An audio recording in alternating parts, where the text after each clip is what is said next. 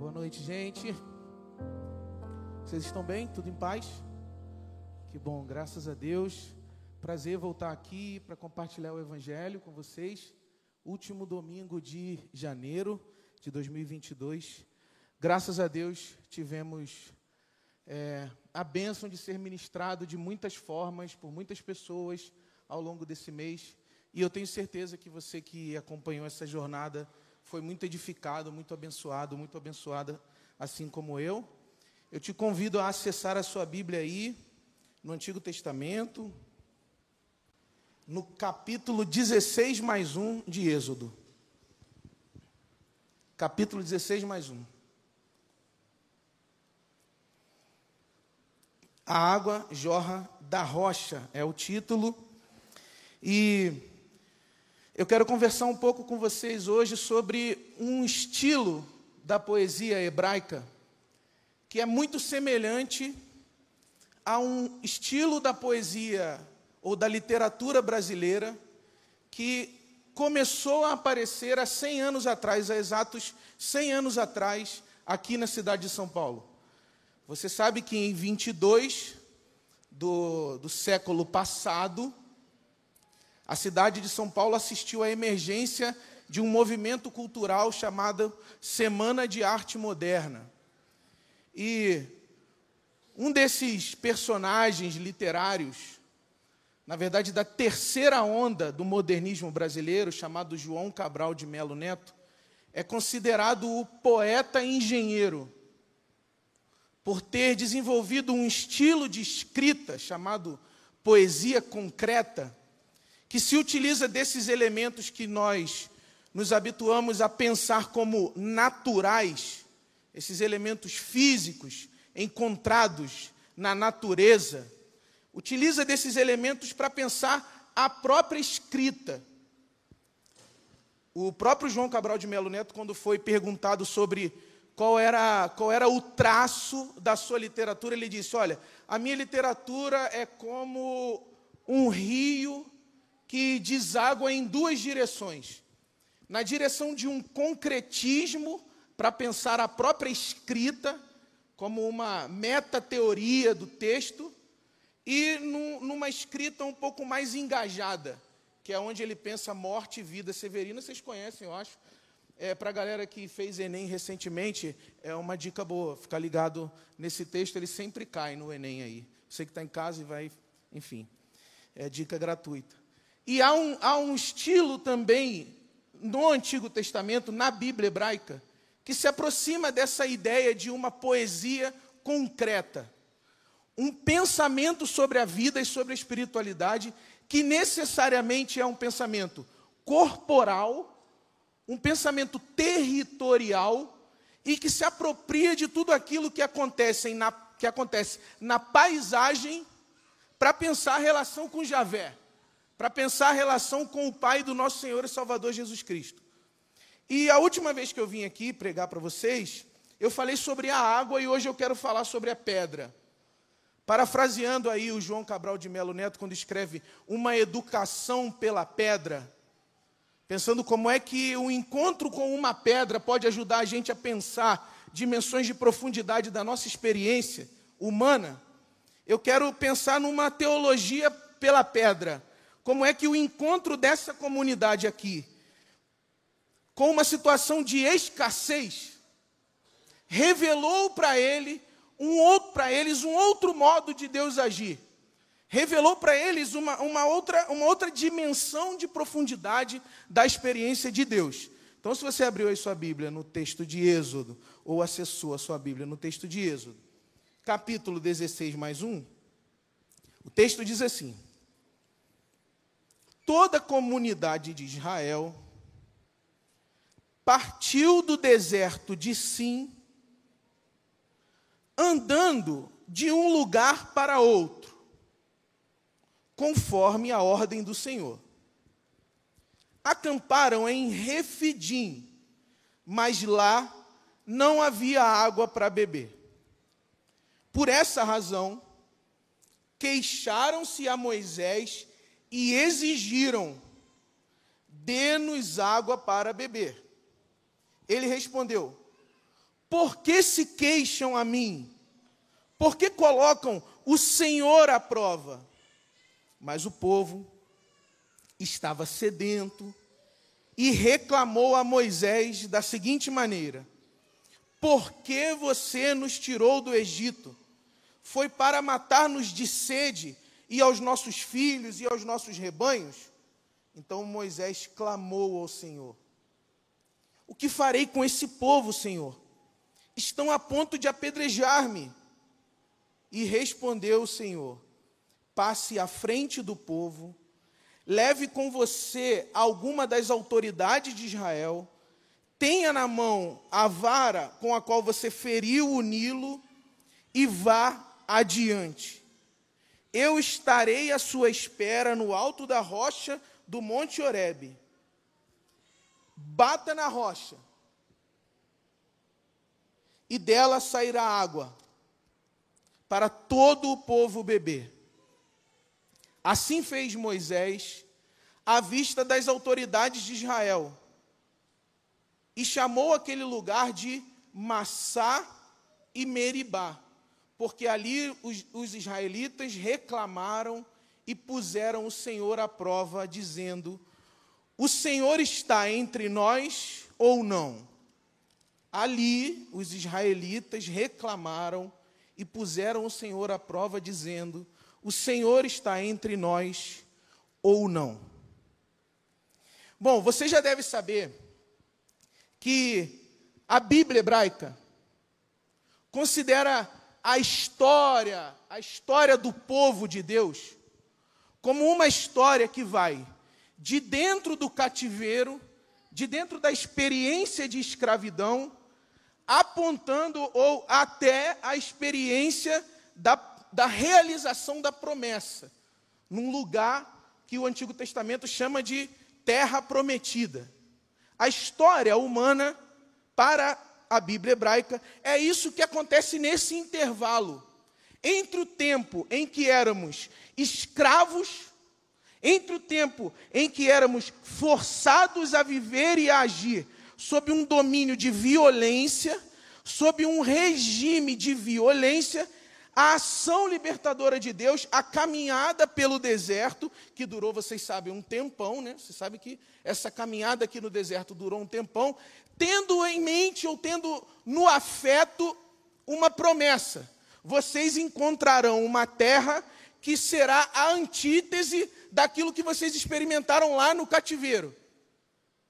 Vocês experimentaram lá opressão, violência, trabalho escravo, vocês experimentaram lá açoites, e vocês vão experimentar aqui, na terra da promessa, um espaço de onde mana leite e mel. E nesse caminho inteiro eu estarei com vocês.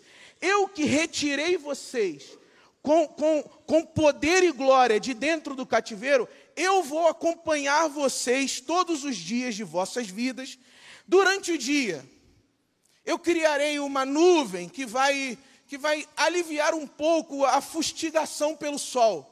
Então, vou, é um deserto, afinal de contas. É um caminho, é um caminho, é um caminho complicado de se experimentar. Então, durante o dia, eu vou proteger vocês com uma coluna de nuvem, e à noite, como há essa variação climática perturbadora ao corpo humano, eu vou, eu vou proteger vocês com uma coluna de fogo. E eu também vou derramar nessa travessia, vou derramar nessa travessia, o pão cotidiano. Não acumulem, não guardem, eu, eu, eu sou fiel à minha palavra e eu estou dizendo para vocês que eu vou alimentar vocês com o pão cotidiano. É debaixo desse desejo por liberdade, é debaixo dessa sede de liberdade que o próprio Deus tem para com o seu povo, que essa comunidade sai do cativeiro em direção à terra da promessa. Veja bem, eu estou fazendo da esquerda para a direita de propósito. É inclusive assim que escreve o, o hebreu. Ele pensa a história de outra maneira em comparação a gente. A gente pensa a história progressivamente, linearmente, em direção a um futuro ideal. esses irmãos e irmãs pensam a história como um acontecimento que vai se desenrolando em direção à liberdade. Porém, num belo dia, fazendo esse percurso, poucas semanas depois da experiência de libertação do Egito, poucas semanas. Discute-se 40, 50 dias depois que esse povo saiu ali do, do cativeiro, eles chegam em Refidim. E como diria a poesia concreta brasileira, e no meio do caminho havia uma pedra. Esse povo que estava animado por um desejo de liberdade, animado por um território de saúde, de libertação, por um território de paz, por um território de experimentação da bondade plena de Deus, chega num, num território, chega num recorte no deserto chamado Refidim, onde eles sentem a escassez de água violentar. E há aqui uma primeira sabedoria que se repete ao longo de muitas tradições no Antigo Testamento. Se é verdade que a nossa vida é um percurso entre o cativeiro e a liberdade, entre o Egito e a terra da promessa, é também verdade que pedras estarão ao meio do caminho, e é também verdade que a gente vai ter que lidar com a sinuosidade desse percurso, com as incertezas, os desamparos desses percursos. É também verdade que enquanto a gente estiver fazendo essa travessia, essa peregrinação chamada vida, invariavelmente nós encontraremos refidim, invariavelmente nós encontraremos contextos dentro dos quais o desamparo será radical. Veja bem, Refidim e a pedra no meio do caminho são fenômenos da contingência da vida. A vida é essa travessia para o escritor do Antigo Testamento. E sendo ela essa travessia, para ele, a gente precisa de uma espiritualidade que nos dê coragem para aceitar o fato que no meio do caminho haverá uma pedra. No meio do caminho, nós teremos que lidar com a escassez, com a contingência radical. Do tipo, sem água, vocês não chegam à terra prometida. É só isso que está acontecendo aqui em Refidim. E aí esse povo entra, esse povo entra numa experiência que o Novo Testamento vai chamar de rebelião. Eles entram em conflito com Deus. Eles entram em conflito com aquele que os tirou do cativeiro, e o escritor de Pedro vai dizer que o cativeiro é a figuração da nossa experiência espiritual, anterior ao encontro com Jesus, o cativeiro é isso, nós éramos escravos do pecado, é assim que o Novo Testamento vai interpretar essa tradição aqui. E eles, mesmo tendo visto, visto tudo que Deus fez aqui e nesse percurso inicial, eles chegam em Refidim, diante da contingência, diante da escassez, e eles se sentem desamparados por Deus e entram num conflito com Deus. Sempre haverá refidim, sempre haverá. A grande questão é se a gente vai entrar num conflito com aquele que nos fez a promessa, ou se a gente vai encarar a realidade concreta como ela é com a coragem necessária para atravessá-la. A grande questão da espiritualidade para essa geração aqui de escritores é se você vai ter a coragem de, ao se perceber numa situação de contingência radical, encarar a concretude daquele problema e atravessar, e atravessar, e continuar passando. Se você, ao sentir a sede, se você vai entrar num conflito com o Criador, num conflito com Deus, num conflito com o libertador, ou você, ou você vai crendo que aquele que promete não mente, crendo que aquele que promete não falha, crendo que aquele que promete provê, crendo e tendo visto que aquele que promete derrama o pão cotidiano, você já viu isso, eu já vi isso. Então não é possível que uma imediata situação de escassez, de desamparo, de contingência, nos coloque em conflito com Deus. Existe essa, existe essa, existe essa indicação desse texto para você. Refidim existe. Para uma mulher em situação de violência doméstica, refidim pode ser o seu casamento. Para os irmãos e irmãs que sofrem o racismo cotidiano da sociedade brasileira, refidim pode ser o racismo. Para você que recebeu uma ligação no meio da semana e perdeu o seu emprego, refidim pode ser esse desamparo aí por estar desempregado. Refidim pode ser uma notícia de que o seu, o seu fêmur, ele degenera ininterruptamente, não há o que você possa fazer para frear a degeneração do seu corpo. Refidim pode ser a notícia que a sua filha tem um câncer no olho. O que é refidim? Refidim é o fenômeno da contingência brutal diante da qual a gente se pergunta: por que cargas d'água eu criei na ideia de uma promessa e me coloquei em movimento na vida, se nos primeiros dias da minha caminhada eu já tenho que lidar com essa situação absurda? Duas coisas sobre isso. A primeira, a primeira é que é humanamente inevitável viver essa contingência aqui. Humanamente inevitável. E a segunda coisa é que nessa contingência aqui, tudo depende da voz que você ouve. Porque se não está em discussão o Deus em quem você crê, e para esses escritores não está, se não está em discussão que o Deus que você crê vai vai ministrar o pão cotidiano, lembra disso? Nunca esteve em discussão para esse pessoal se Deus daria ou não o pão cotidiano. Deus pode não dar algo além de um Fiat Mobi, mas Fiat Mobi já é um pão cotidiano da hora. Deus pode não saciar a, a sede de um desejo mercadológico, puramente mercadológico.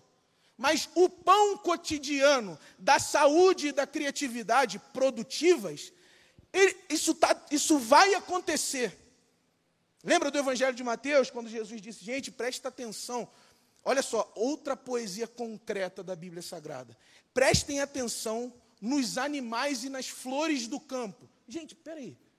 Prestar atenção em animais e flores do campo não, não faria mais sentido eu prestar atenção num filósofo, num homem sábio, num sacerdote, numa tradição religiosa. Não, não, não. Prestem atenção nos animais e nas flores do campo. Eles não trabalham, eles não semeiam e ainda assim eles são sustentados em vida, exatamente como acontece com a gente.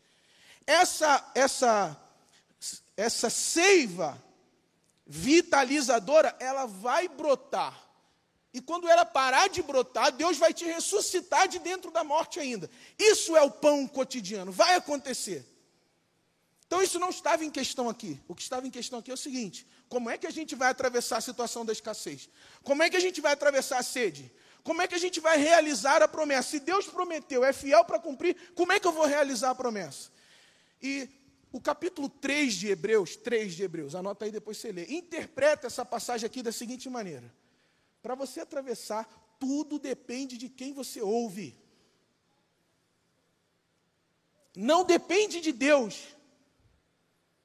Depende da comunidade, e não é da igreja agora, eu estou falando da comunidade, depende dos relacionamentos que lidam com a sua situação de desamparo. Porque nessa cena, os relacionamentos que lidaram com a situação de desamparo dessa comunidade, levou essa comunidade a blasfêmia, a reclamação, a queixa.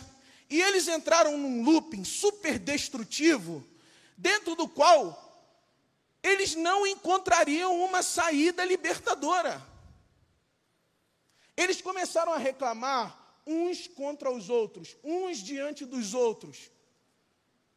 Por que Deus nos tirou do Egito? E olha só, gente, presta atenção.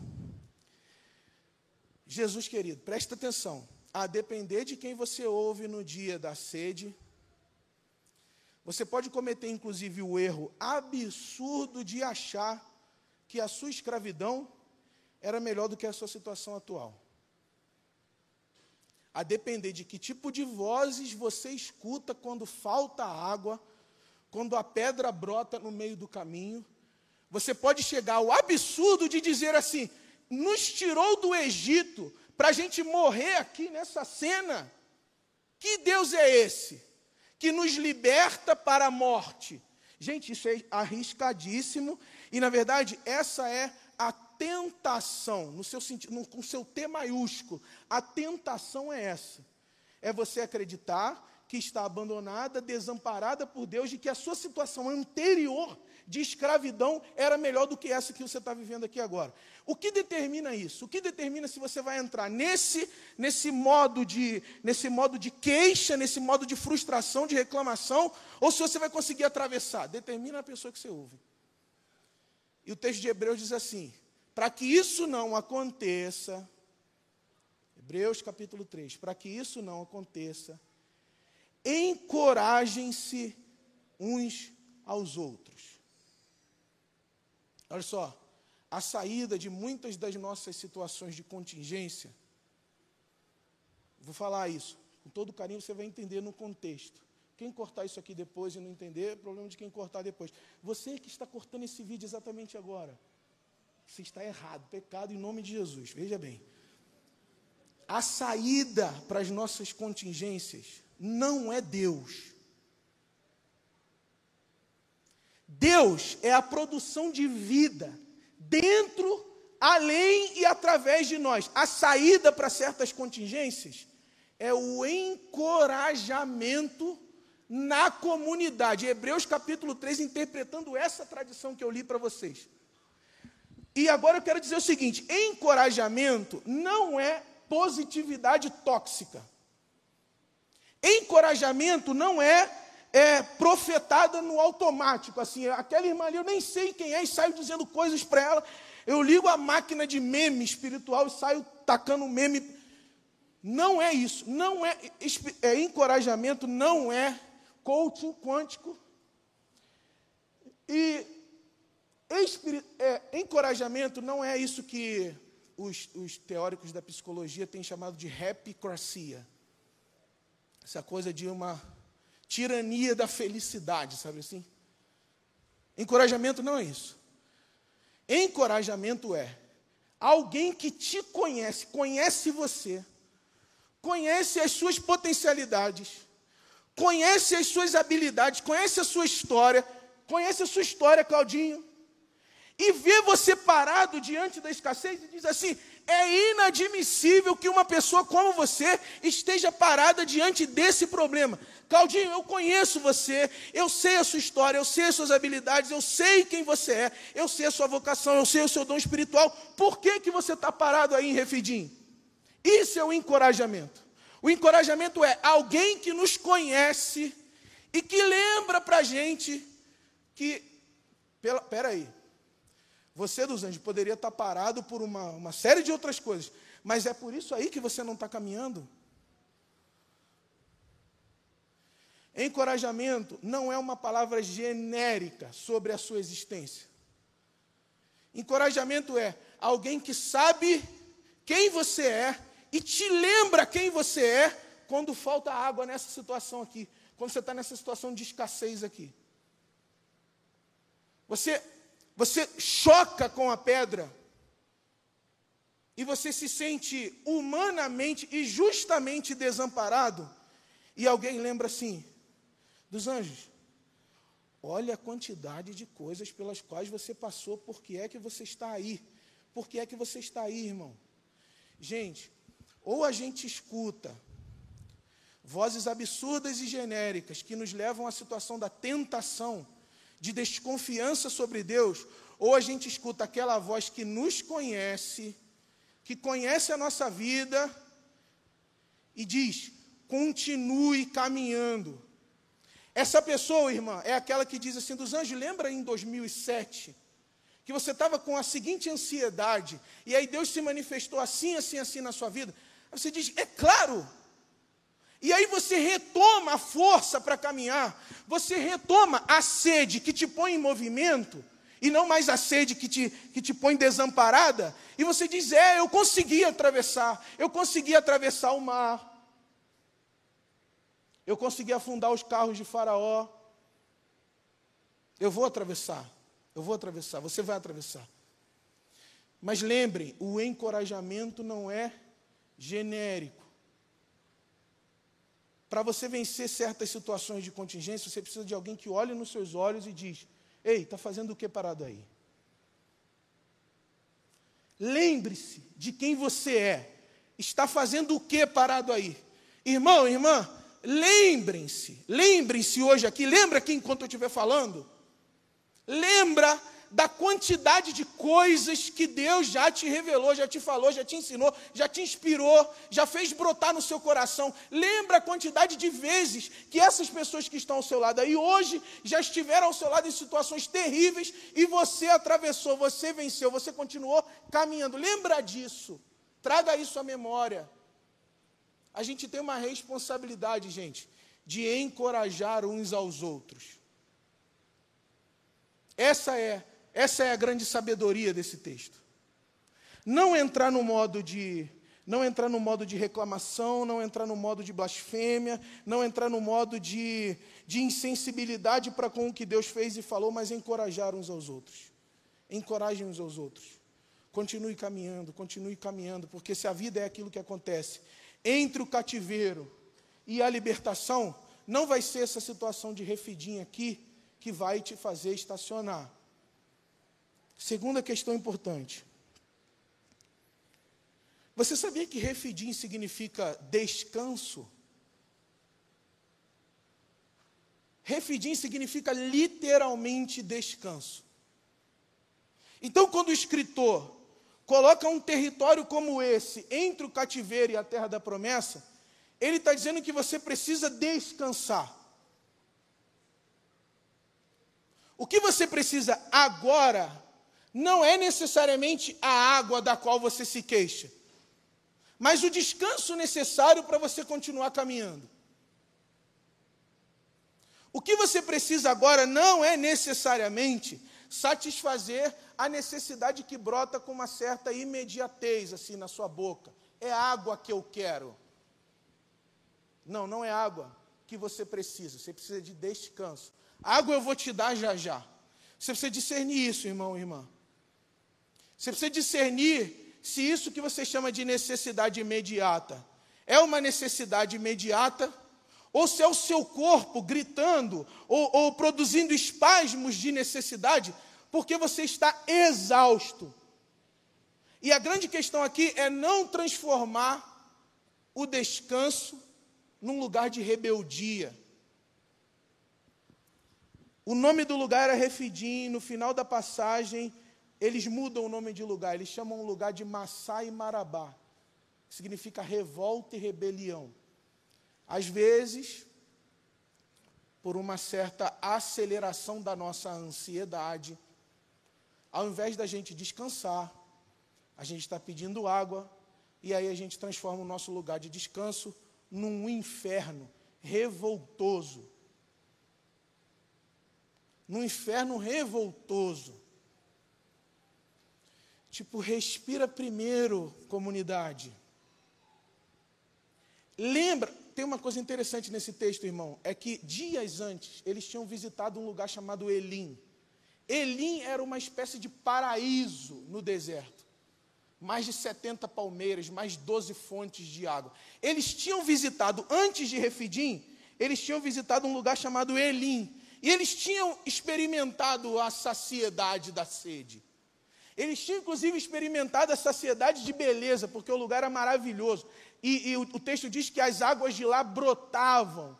E eles ficaram encantados com essa produtividade. E logo depois eles pararam em Refidim. Então, é isso, ó, o escritor está dando a dica para a gente pegar aqui, milhares de anos depois. Existem dias de Elim e existem dias de Refidim.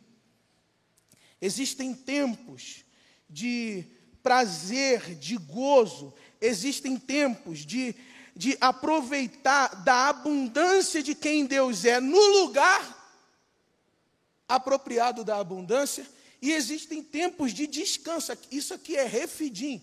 E se eu perco a variação de temporalidades, aqui, ó, se eu perco a diferença entre refidim e elim, eu transformo esse lugarzinho aqui, que era um lugar para eu ficar de boa, descansando, respirando em paz, sabendo que já já ou cairia um maná do céu, ou Deus faria chover, alguma coisa Deus vai fazer, porque se não tem água aqui agora, se não, dos anjos, se não tem água aqui agora, é porque você não precisa de água, você precisa de descanso.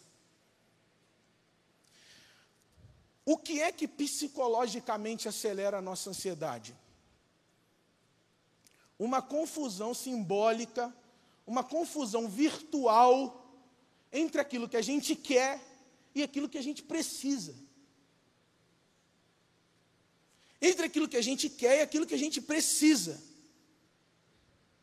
Nessa cena, pessoas que acabaram de ser retiradas do cativeiro, elas precisam descansar. E você também precisa descansar, irmão. Pode ser que você esteja repetindo uma oração revoltosa, uma oração rebelde. Pode ser que você tenha transformado a sua espiritualidade numa rebelião diante de Deus, porque você simplesmente não aceita o fato de que você está em refidim. É o seu tempo, irmão. Respira fundo aí. Deus já já vai derramar a água dele aí. Deus já já vai derramar o maná dele aí, mas é o seu tempo de respirar, de descansar. Agora, olha que coisa um pouco mais profunda que o Salmo 95 fala sobre esse texto.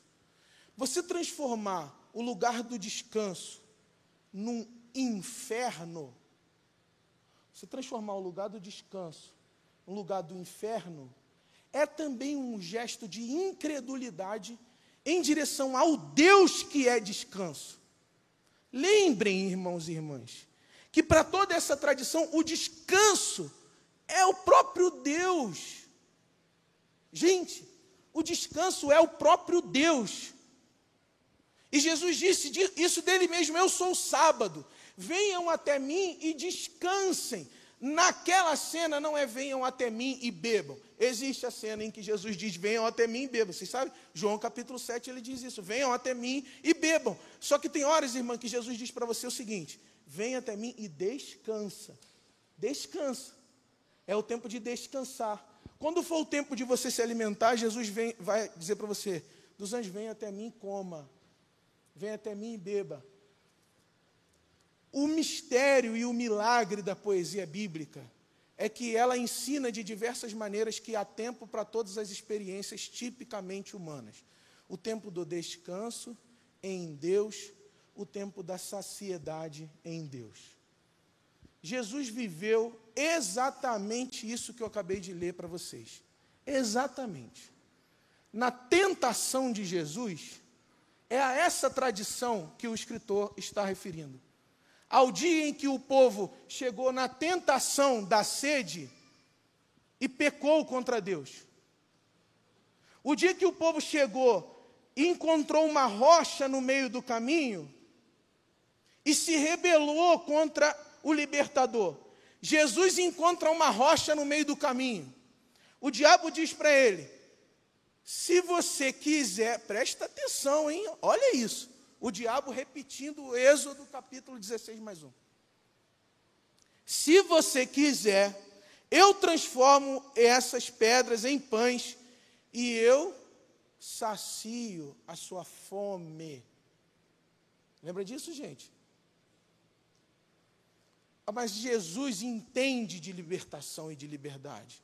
E ele diz assim: esse aqui não é o tempo de saciar minha fome. Esse aqui não é o tempo de saciar minha fome, da transformação da pedra em pão.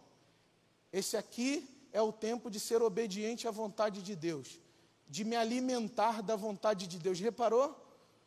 Tem duas coisas importantíssimas que Jesus faz nessa passagem em referência a essa tradição aqui. Primeiro, é dizer que há tempo para o pão, há tempo para a água, mas há tempo para a obediência, há tempo para a fé, há tempo para o descanso. Mas a segunda coisa que Jesus diz aqui é que a gente não pode negar a realidade. É como se Jesus dissesse assim: qual outro ser humano diabo, receberá, diante de uma experiência de fome, o poder de transformar a pedra em pão. Quem de vocês aqui, com fome ou com sede, consegue transformar pedra em pão ou pedra em bebedouro? Não é real isso. Então Jesus diz: Eu não posso tentar a Deus. Não posso tentar a Deus porque nenhum outro ser humano poderia tentar a Deus dessa forma, então eu não tento a Deus. Eu não nego a realidade de que pedra é pedra, pão é pão. E existem tempos de ficar diante da pedra e entender o desamparo de estar diante da pedra. E existem tempos de ser servido pelos anjos. O nosso desespero é não discernir isso.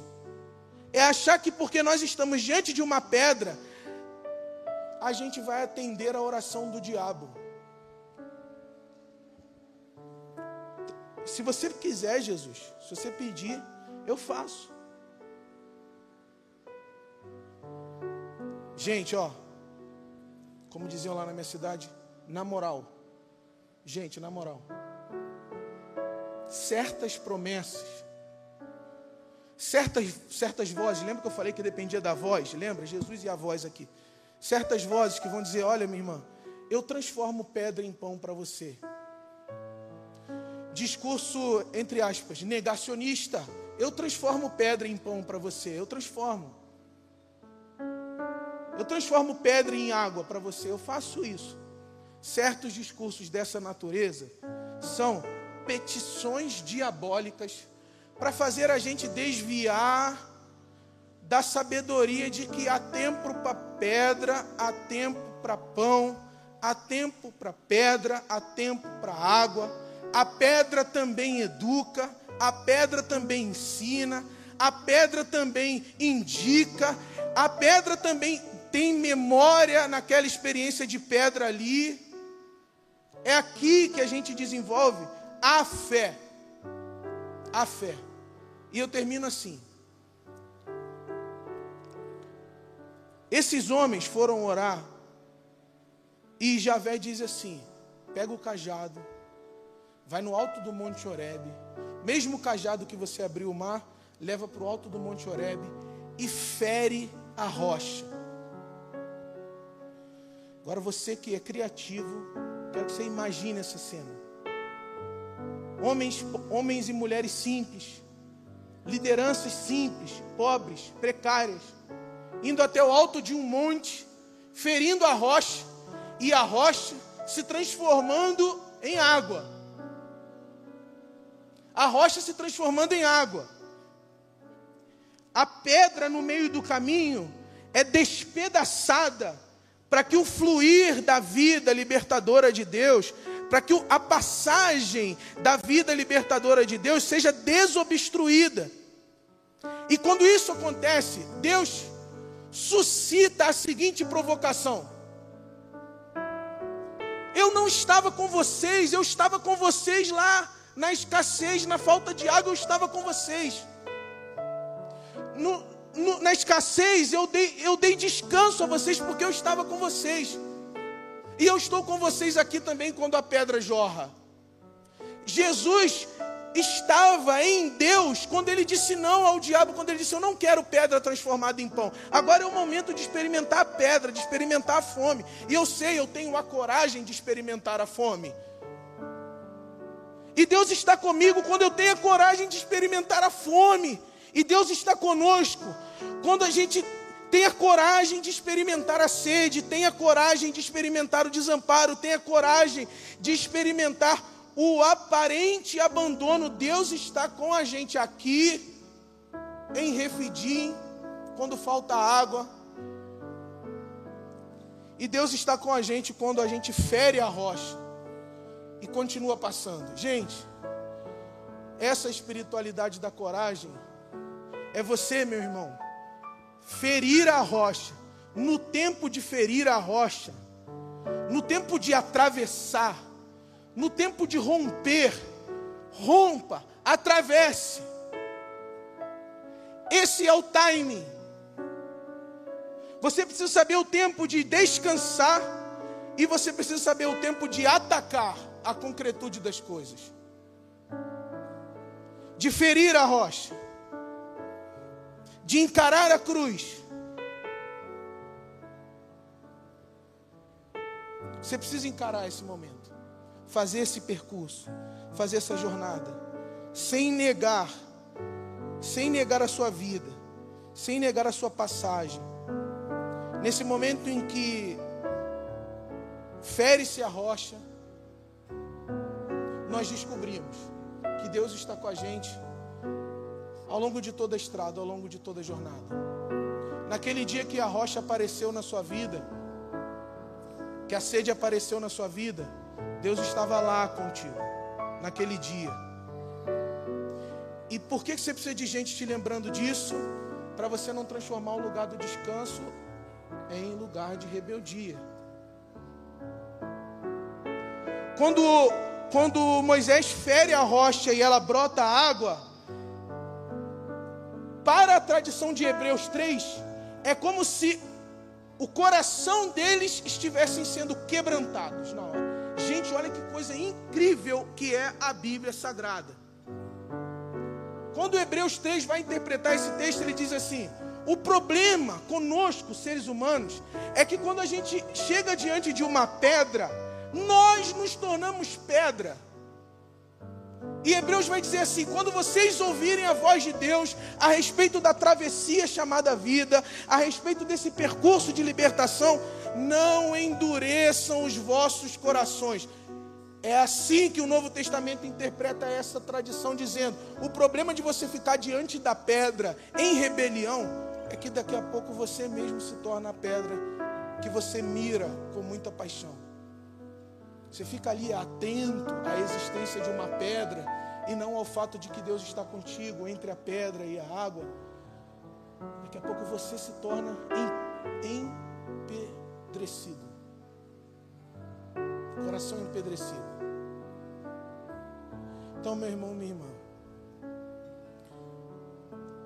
se você escuta a voz de Deus hoje, hoje, aqui e agora, não endureça o seu coração. Hebreus vai dizer assim: quando você estiver diante da pedra, mantenha os seus olhos fixos em Jesus, autor e consumador da sua fé. O único jeito da gente manter um coração de carne, um coração humano aqui dentro da gente, é diante da pedra não se tornar como a pedra. É o, isso, e a espiritualidade de Jesus é esse caminho. Irmão, a espiritualidade de Jesus é esse caminho. Deixar um coração humano aqui dentro. Deixar um coração humano aqui dentro.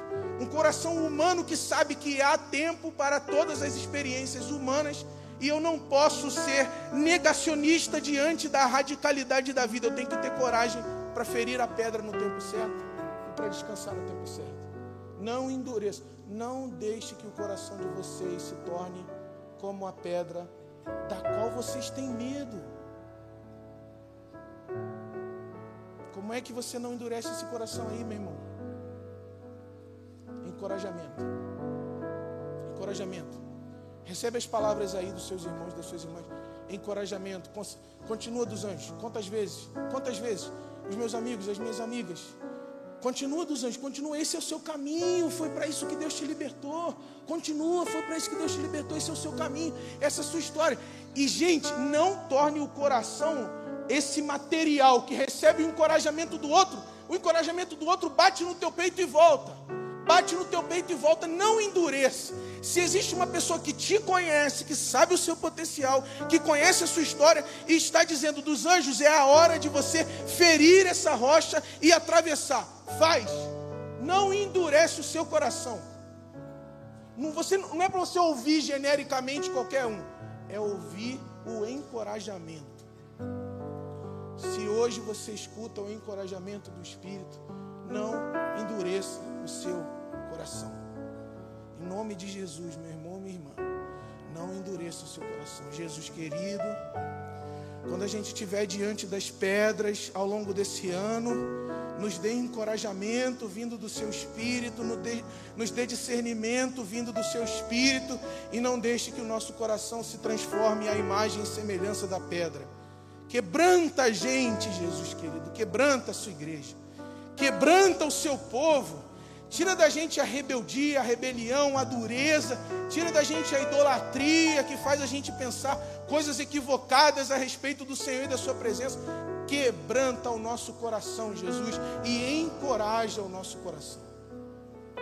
Que quando a gente tiver esse encorajamento seu, Jesus, a gente vai ferir a rocha e vai continuar rompendo, vai continuar caminhando, vai continuar seguindo aquilo que o Senhor plantou no nosso coração, o desejo de ver a promessa acontecer.